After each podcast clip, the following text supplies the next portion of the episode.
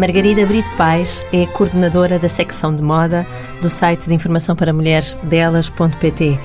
Vai fazer connosco a revista das Semanas de Moda, que estão na sua reta final. Margarida Brito Pais, a temporada Primavera-Verão 2018 está quase a acabar. O que é que ainda falta ver? Bem, falta ver os desfiles do Portugal Fashion, que vai acontecer no Porto de 19 a 21 de outubro e em Lisboa no dia 14 de outubro. Acabou a moda Lisboa, porque em Portugal temos duas semanas de, de moda distintas. E o fim de semana passado foi a moda Lisboa, agora só falta o Portugal Fashion. As semanas de moda internacionais também já terminaram, portanto tá, estamos mesmo na, na, na reta final. Andaste pelas semanas de moda de Nova York, Milão, Paris, Lisboa. É possível fazer o retrato do verão de 2018? É, eu ainda não parei bem para, para analisar todos um a um, como faço no, no final de cada temporada, em que vemos quais são os traços, os traços comuns em todos os desfiles, porque normalmente é assim que se, que se conseguem perceber as tendências. Mas, de uma maneira geral, vê-se um grande, um grande foco no, no styling, isto é, a maneira como as peças são, são conjugadas durante o desfile um, não é simples, é, é, é, muito mais composta. Parece que se é tudo feito para ser fotografado. Isto tem muito a ver com, com o público dos millennials, que, que é cada vez mais o público-alvo das marcas e o Instagram e os influencers. Portanto, as marcas estão a apostar muito em, em peças marcantes. Vimos isso na Louis Vuitton, com uns casacos cheios de bordados, a Chanel, que também o faz uh, de forma recorrente, este ano apostou em peças transparentes que para fotografar são incríveis, porque dá para o que tu puseres por baixo vê-se depois na fotografia e, portanto, dá um resultado bastante interessante. E a Dior também, também teve bastante peças deste género e, e muita cor, muito detalhe, muita textura. Acho que vai ser um, uma primavera-verão extravagante se, se nós quisermos. Se não quisermos, podemos só usar uma peça um bocadinho mais arranjada, como as calças de ganga, e está ótimo. Uh, há sempre esta dúvida metódica de quem vê a moda do ponto de vista do utilizador apenas, que é o que é que daquilo que passa na passarela é para as pessoas realmente utilizarem no dia a dia? Bem, depende um bocadinho dos, dos criadores de, de que estamos a falar. Eu acho que hoje em dia já, é, já se pode usar uh, tudo. Normalmente as peças mais extravagantes eram feitas para alta costura. A alta costura é, é o, as peças têm que ser 80% feitas à mão, sem, sem máquinas, sem nada massificado, e normalmente era nessas coleções que se deixavam as peças mais exuberantes. Hoje em dia, o Preta Porter, uh, que é em pronto a vestir, que todos conhecemos, já, já também tem muitas peças desse género e eu acho que as pessoas arriscam cada vez mais, até em Portugal.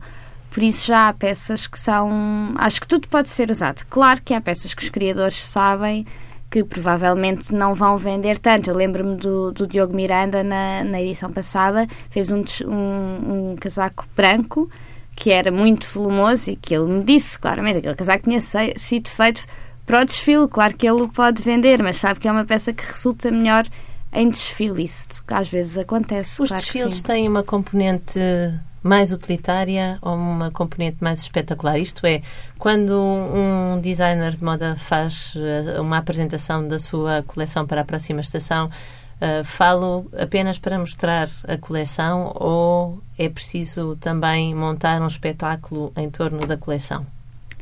Não é preciso montar um espetáculo em torno da coleção, mas o objetivo dos desfiles, hoje em dia, antigamente não era assim, antes era, os desfiles eram feitos para, para as clientes e para as clientes conhecerem as coleções.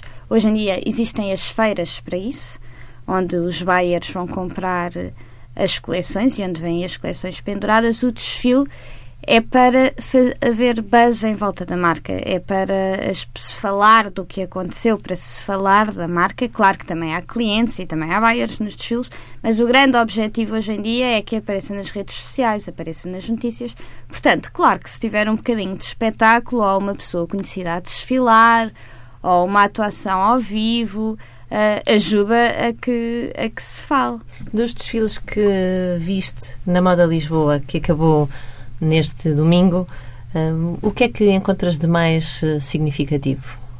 Dos desfiles que aconteceram agora na Moda Lisboa. Bem, eu acho que as cores são.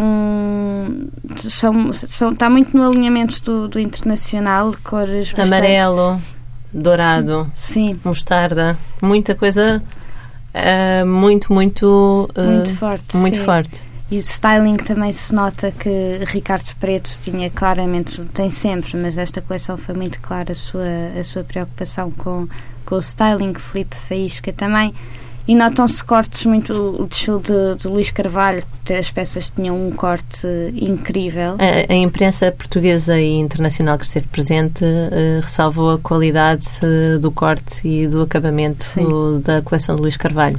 Sim. É muito importante que, que as coisas estejam bem feitas e, e é muito, as pessoas percebem quando, quando estão e quando há alterações de moldes, às vezes não. Parece que é só uma coisa simples, mas não é. Eu estudei design de moda, portanto tenho essa noção de como é que se chega a uma alteração de molde e é preciso fazer de facto muitos estudos para se conseguir que as pinças, em vez de serem no sítio normal, serem noutro e mesmo assim a peça assente bem. E de facto é muito importante, enquanto jornalistas, nós uh, ressalvarmos isso, porque de facto existe ali trabalho e é e isso faz a diferença numa coleção. E do ponto de vista do espetáculo, um, o que é que se destacou este, esta Moda Lisboa? Bem, Dino Alves é sempre um espetáculo. O ano passado ele tinha uh, enviado uma mensagem muito direta justamente aos uh, jornalistas, aos bloggers, aos instagramers, aos famosos que se sentavam na primeira fila. Este ano o discurso foi completamente invertido. Um, basicamente, ele diz que a coleção foi inspirada uh, no silêncio e durante a maior parte do desfile. Um, o que se ouvia como banda sonora era o ruído da selva, pássaros e macacos. O que é que isto quer dizer? Quer dizer que ele precisa de silêncio. O Dino, a seguir ao desfile, o que nos disse foi que achou que já tinha falado muito e que agora queria estar em silêncio e que o silêncio para ele era hum, era um corpo completamente isolado, daí ter, ter as vestes pretas em cima, sem se ver olhos, nem, nem boca, nada, nada de expressão corporal, porque, porque de facto também se comunica com, com o resto do corpo. Foi a mensagem que ele quis passar nesta coleção, mas houve, houve outras, outros, espetáculos, outros desfiles que foram verdadeiros espetáculos, como o da Olga Noronha também, que teve, começou com um piano e hum, ela vestiu, ela inspirou-se muito nos candelabros antigos, portanto tinha peças de resina que imitavam as, os penduricalhos dos, das, dos candeeiros que nós, todos conhecemos de algum sítio em Portugal, é uma coisa muito típica e fez vestidos com, com essas peças que passaram primeiro com a luz normal da passarela e depois quando a luz baixou ficou tudo com luz negra e uh, a resina que era meio esbranquiçada depois ficou, ganhou um tom rosa ao passar nessa luz. Portanto, também foi muito mais um espetáculo do que, do que um desfile. A luz negra também foi usada, por exemplo, no desfile de Nuno Gama. A luz negra este ano notou-se imenso na moda de Lisboa. É uma tendência? Foi uma tendência. Não para vestir, não devemos vestir em luz negra, mas... Mas o Nuno Gama também, também no início levou uma, uma bandeira, que era uma camisa branca hasteada, e também faz sempre uh, performances. No, Sim, este ano no, até uh, ouvi uh, na, na, primeira fila do, do, do desfile que estava a ser difícil as pessoas concentrarem-se na roupa apresentada porque havia rapazes a jogar a bola, havia um concerto, um, um, um, intérprete de guitarra portuguesa ao vivo. Uma coleção como a do Nuno Gama, que é tão virada para os valores tradicionais portugueses, é uma coleção que pode ter aspirações de ser vendida internacionalmente? Bem, eu acho que sim, porque o Nuno tem, o tem um público muito específico e é, e é muito fiel ao estilo dele, exatamente porque, porque tem um, umas peças muito típicas e muito características dele, mas tem, tem muitos clientes africanos, por exemplo, e portanto não me parece. Eu acho que as pessoas, quando gostam do corte e do estilo do designer, não não se prendem por, eh, por ser de outro país ou não. Além disso, são os nossos valores, mas reinventados, não é? Sim, aliás, havia um detalhe importante em várias das peças apresentadas que era um, um coração um, tradicional dos uh, lenços dos namorados de Viana que vinha um, uh, implantado nas peças, não em bordado, mas uh, em acrílico. Uhum. Isto é uma mensagem a dizer que as tradições uh, portuguesas podem ser modernizadas e, e, renovadas? Eu acho que isso é a mensagem principal das, das semanas de moda portuguesas, porque nós, os nossos designers focam sempre muito isso. Uh, sobretudo na moda Lisboa. Valentim Quaresma também faz, faz muito isso. Este ano usou os corações de Viana em filigrana e outras peças em filigrana, que é tipicamente portuguesa, e associou a uma inspiração nipónica, portanto, alterou completamente o valor que nós temos, não é? das imagens que temos dos corações de Viana. Fez capacetes, uma espécie de máscaras que pareciam de ninjas, uh, outros capacetes que tinham um género de escamas em cima, que fazia lembrar também os, os dragões japoneses. Portanto, quando se faz isto com o coração de Viana, pode-se modernizar uh, os valores portugueses sempre, há sempre, desde que haja criatividade. Esta coisa. semana de moda também ficou marcada pela visita daquela que é chamada a jornalista de moda mais importante uh, do mundo. Uh, não estou a exagerar se um, qualificar assim a Suzy Mencas, pois não? Não. Uh, Margarida Brito Paz, tu entrevistaste a Suzy assim de raspão. Uh, o que é que ela te disse uh, acerca da moda portuguesa, daquilo que tinha visto e do que é que esperava ver durante esta moda Lisboa? Bem, foi um, foi um minuto de, de conversa. A Suzy ia para o desfile de sangue novo e nós apanhámos-la quando ela estava a chegar. Eu perguntei-lhe o que é que ela tinha achado dos criadores portugueses. Ela disse-me que ainda não tinha visto muita coisa e que, portanto, não podia dizer, mas ressaltou que é muito interessante Portugal ter o design e a produção no mesmo país, que é uma coisa que não acontece em muitos sítios. Só em Itália é que, é que isto acontece. Ela disse-me que de facto isso era muito importante, porque era muito importante para os designers estarem próximos da produção. Uh, saberem como é que as coisas são feitas, poderem controlar, fazerem um acompanhamento completo da, da sua roupa. Foi o aspecto que ela ressaltou mais e é de facto bastante interessante se pensarmos só há dois países a fazê-lo. O que é que significa uh, uma personalidade desta envergadura no mundo da moda vir a uma semana de moda em Portugal?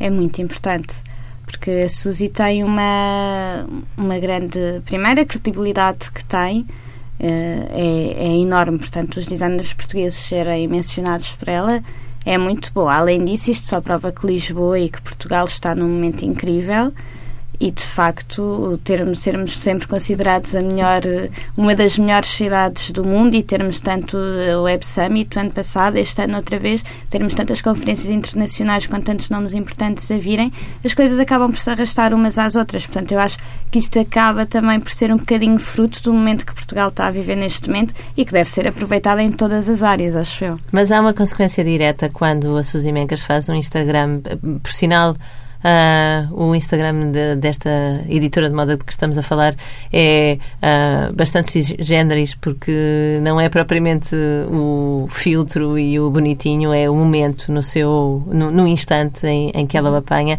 Mas a vinda de, de, de pessoas tão influentes como esta, a vinda de imprensa italiana, que também já é uma tradição, a Vogue Itália cobre todas as semanas de moda de Lisboa, e a presença de atrizes e de influências dessa nova figura, um, em, em, que, em que medida é que um, estas presenças se refletem nas vendas dos uh, criadores? É possível fazer essa aferição? Bem, eu não tenho os dados para o fazer, mas com certeza os criadores uh, terão esse tipo de dados. Claro que estas pessoas criam uh, burburinho à volta do, dos designers. E quando a Suzy Mincas refere um designer português, com certeza vão haver mais 10 editores a olhar e a pensar se ela olhou, então nós também temos olhar, que olhar porque há aqui qualquer coisa. Isso de facto é importante. Por isso é que a Suzy é muito importante, porque é de facto uma referência e, e, toda a gente confia no trabalho dela. Portanto, sabe, quando ela diz que é bom, é porque é de facto bom. Os influencers é um bocadinho porque têm muitos seguidores, que muita gente que vê, que pode gostar, que se calhar começa a seguir a marca, que se calhar conhece, vai procurar onde é que se vende. É o antigo boca a boca que agora se faz um bocadinho através das redes sociais. Uma pessoa como a Maria João Bastos, que é portuguesa, mas que tem uma carreira internacional e que faz questão de se sentar na primeira fila do desfile do Felipe Faísca e dizer que há muitos anos que veste Felipe Faísca como disse ao delas, Uh, faz alguma diferença na percepção que as pessoas têm das coleções? Eu acho que sim, acho também é importante uh, as, as, celebridades serem, serem vestidas por designers exatamente por isso, porque são pessoas com mais visibilidade e que, portanto, é ótimo para, para os designers serem, elas serem vestidas por eles. Se levarem a moda portuguesa também para eventos internacionais, então aí seria ótimo. Margarida Bripais, trabalhas há mais ou menos 10 anos uh, na moda. Começaste por estudar design de moda e, e nessa altura começaste também a interessar-te pelo, pelo lado mais da crítica construtiva. Como é que tu vês uh, a moda em Portugal no decorrer destes 10 anos? Há grandes diferenças? Eu acho que há, sobretudo nas semanas de moda portuguesas. Houve grandes alterações. A moda Lisboa, uh, até há pouco tempo, era o evento Uh, o grande evento de, de, moda em Portugal, o, muito ligado ao design de autor. O Portugal Fashion era mais comercial. Hoje em dia as coisas já não estão uh, tão divididas. O Portugal Fashion tem ótimos nomes também a desfilar, apesar de serem duas organizações independentes, acho que hoje em dia estão muito mais equilibradas. E isso, claro, que fez algumas, algumas mudanças. Também existe uma maior aposta agora na internacionalização Bem, eu não sei, 10 anos também não é assim tanto tempo. Quando comecei a ir a Semanas de Moda, não olhava para as Semanas de Moda como olho agora, portanto, se calhar a minha percepção também é um bocadinho diferente, mas a sensação que eu tenho é que hoje em dia existe uma muito maior preocupação para que o se faz, que, para que a roupa que se faz seja vestível, seja comercial, para que possa. tem muito mais vertente de negócio. Pelo menos essa é a percepção que eu tenho. Acho que os designers hoje em dia estão muito mais conscientes de que a moda é um negócio. Não quer dizer que há 10 anos não o tivessem, mas se calhar ainda havia um mercado que permitia um tipo de abordagem diferente. Que, que hoje em dia, com tantas marcas, com tanta coisa a aparecer, é, é um bocadinho diferente. Como é que os designers estão a lidar com a concorrência?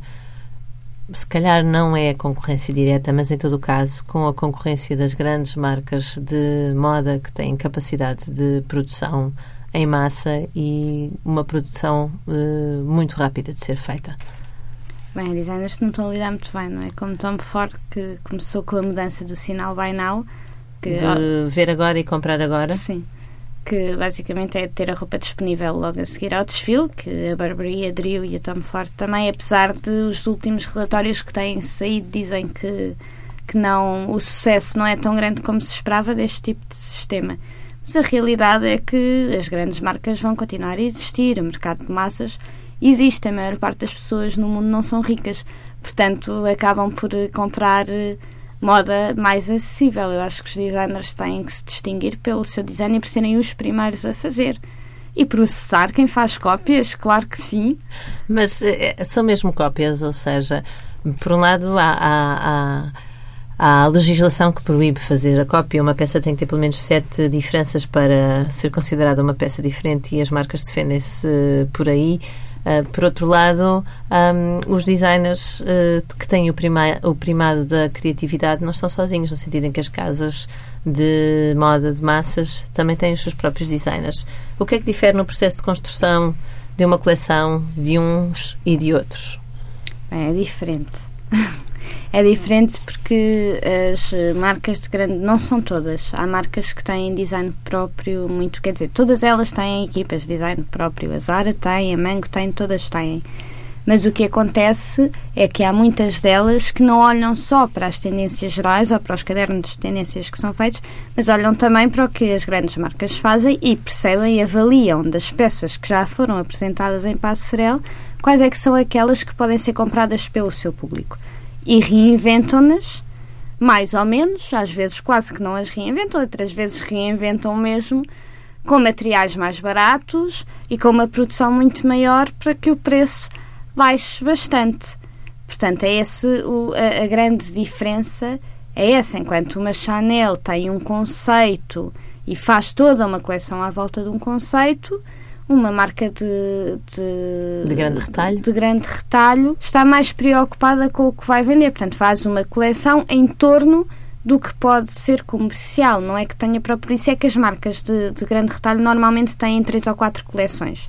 Se nós repararmos, têm sempre três ou quatro linhas e cada uma segue mais ou menos uma inspiração, que são as tendências uh, gerais de, que apareceram nos desfiles. Mas falaste dos cadernos de tendências. Quem é que tem acesso a esses cadernos de tendências? Bom, se calhar valia a pena explicar o que é que são os cadernos de tendências.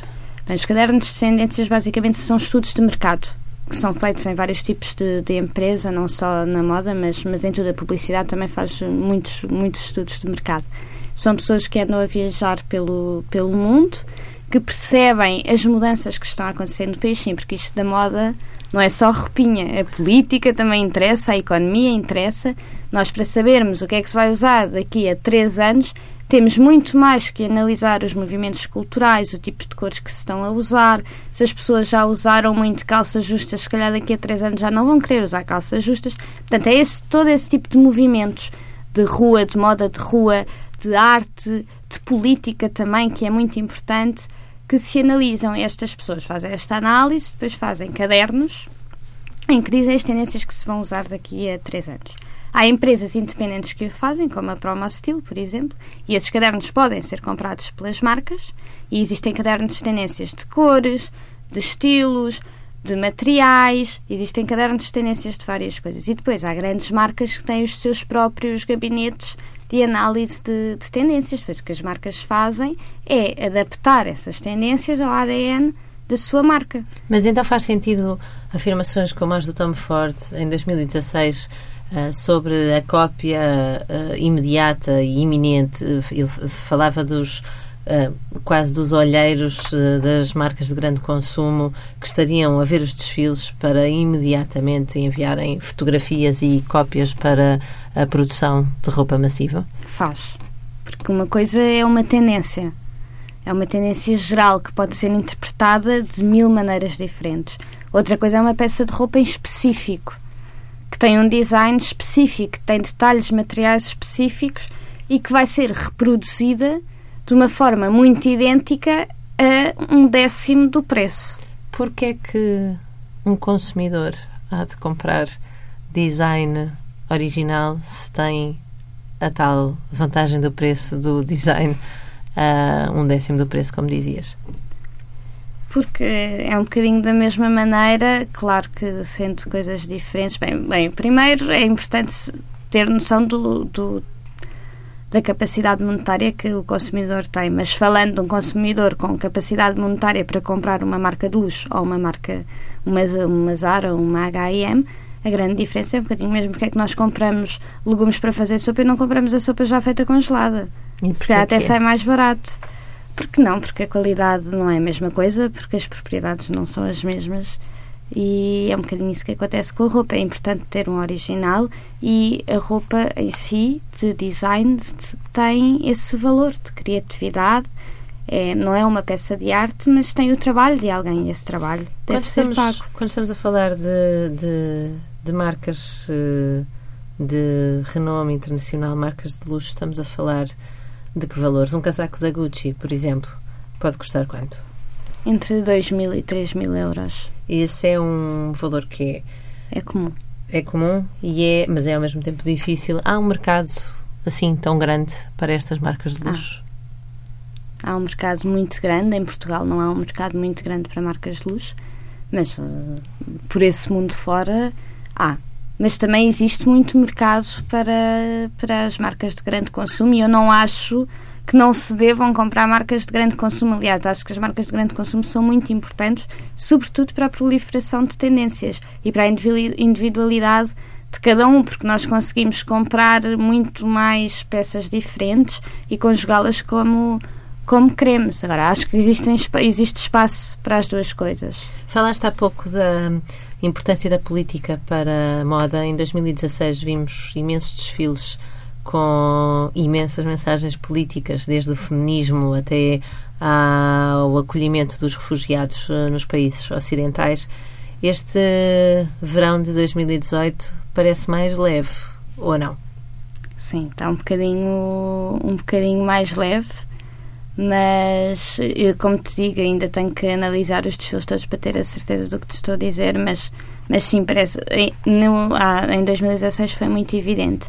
Eu acho que agora estamos um bocadinho num momento de pausa em que o crescimento das, das redes sociais está muito em foco digital e a sustentabilidade eu acho que vai ser o grande tema, o grande tema da moda agora nos próximos tempos. Vamos ver se rebentar uma guerra, provavelmente devemos voltar a ter afirmações políticas uh, importantes. Isto é um bocadinho umas coisas levam às outras, mas acho que, que está mais calmo. Mas Pelo quando, menos mensagens óbvias. Mas quando vemos uh, as marcas a utilizarem t-shirts com mensagens feministas depois de termos tido ou durante termos uma campanha uh, presidencial nos Estados Unidos uh, muito focada nos temas mais da misoginia, até do machismo, aparentemente o feminismo é uma das questões políticas que se tornou pop. É real a preocupação dos criadores ou é o cavalgar a onda e torná-la comercial? Bem, depende um bocadinho dos criadores, não é? Eu quero acreditar que é real, mas não sei porque o comercial também vende e a verdade é que o feminismo neste momento, e não só o feminismo, porque o feminismo começou e agora temos t-shirts com frases de, de todo o tipo. O Ricardo Preto, nesta, nesta coleção de primavera-verão, tinha uma, uma t-shirt a dizer Je suis le monde. Portanto. Uh... Aí uma mensagem claramente política contra os atentados. Sim.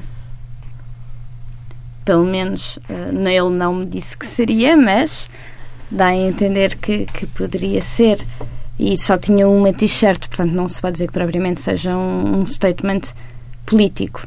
Na próxima semana, no próximo sábado, vamos assistir aos primeiros desfiles do Portugal Fashion em Lisboa. O que é que podemos esperar desta segunda semana de moda de Portugal? Muito mais designers. Uh, o Portugal Fashion tem, tem muitos designers também. Temos os desfiles de Alexandra Moura, Pedro Pedro, Diogo Miranda, uh, Miguel Vieira, que, que também faz anos de carreira agora no Porto. Portanto, acho que podemos ainda esperar bastantes novidades, muita cor, dos que eu já vi há muita cor. E vamos ver o que é que nos vão apresentar.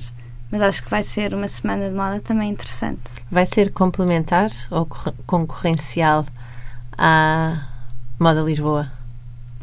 É diferente, é diferente sendo parecida.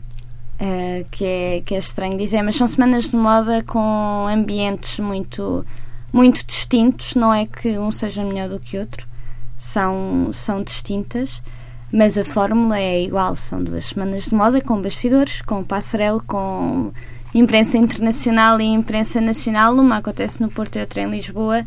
Portanto, têm coisas muito semelhantes, mas, mas acabam por ser diferentes. Houve um trânsito de criadores de Lisboa para o Porto, foi muito assinalado o, o ano passado. Houve também um trânsito grande de criadores da Semana de Moda de Nova York para o Velho Continente, para Paris, a Lacoste, para Londres, Tommy o Tommy Hilfiger. Um, como é que se explicam estes trânsitos uh, porque é que as pessoas saíram de Nova York e vieram para a Europa? Não sei, se calhar os voos aumentaram. Não, estou a brincar. Uh, eu acho que tem muito a ver também com criar buzz à volta das marcas. Lá está, o, o digital tem cada vez mais importância e há muitas marcas, as marcas têm que se fazer falar. E se a Tommy apresenta há muitos anos nos Estados Unidos e de repente muda para Londres, Claro que isso é uma notícia. As jornalistas acho que isto é uma notícia, não é? Portanto, é, é uma maneira das marcas serem faladas também, também um bocadinho. A verdade é que as quatro semanas de moda sempre tiveram muito uh, ambientes também, muito, à semelhança do que acontece com a Lisboa e Portugal Fashion, também tinham ambientes muito distintos. Os Estados Unidos sempre foram conhecidos por terem coleções muito mais desportivas, serem muito mais de streetwear. Londres foi sempre muito mais dos jovens criadores, a inovação, saíam da, da faculdade e os primeiros anos apresentavam-se sempre em Londres, portanto, os looks mais exuberantes eram sempre apresentados em Londres e foi por isso que, que a Semana de Moda de Londres se distinguiu, porque os editores iam lá para descobrir novos talentos na moda. Itália sempre foi os, o brilho, tudo, os metalizados, as miçangas, sempre foi a opulência. E Paris sempre a classe e a, e a alta costura e o fazer bem. Portanto, sempre foram quatro semanas de moda muito distintas. hoje em dia, se calhar, é preciso mexer um bocadinho. A moda está num momento de, de mudança muito grande, eu acho. Acho que ainda não se sabe muito bem como é que se há de, de lidar com as redes sociais e com as revistas impressas. Ainda existe muito essa dificuldade. A própria publicidade parece que não sabe muito bem em quem é que há de apostar. Mas, mas é um momento de mudança. Os momentos de, de mudança são são normais. Os criadores também, por um lado, querem agradar aos millennials, mas por outro lado, têm as clientes que já têm 60 anos e que compram há 20 a roupa deles e de repente não vão usar uma t-shirt cheia de bonecos esquisitos, não é? Mas eles estão a fazê-los. Portanto, está assim um equilíbrio diferente. Eu acho que isso leva também a que as marcas andem um bocadinho de um lado para o outro porque estão a reinventar.